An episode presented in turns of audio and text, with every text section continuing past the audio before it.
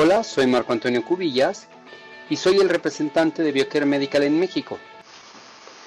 Ahora vamos a platicar el siguiente problema de la inmunistoquímica, que es obtener tinción de más.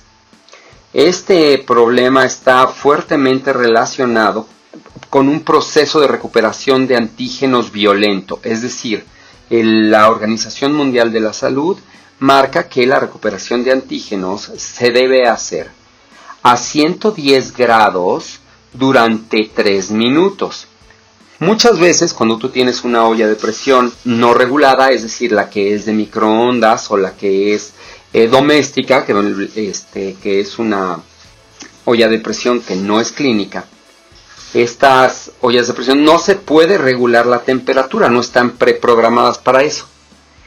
Pero entonces es importante que miras, titules, déjame te explico cómo es. Generalmente una olla de presión eh, clínica hace este proceso en 40 minutos.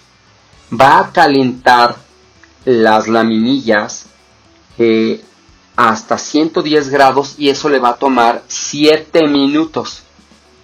Si le damos otros 3 minutos de estabilidad, van a ser 10 minutos. Entonces, si tú programas tu olla de presión doméstica a que esté bajo presión 3 minutos, te va a tomar 10 minutos todo ese proceso. Y de ahí a enfriarse van a ser media hora. Entonces, es un modo de calcular cómo va la olla de presión a establecer un periodo de no mayor calentamiento de 110 grados.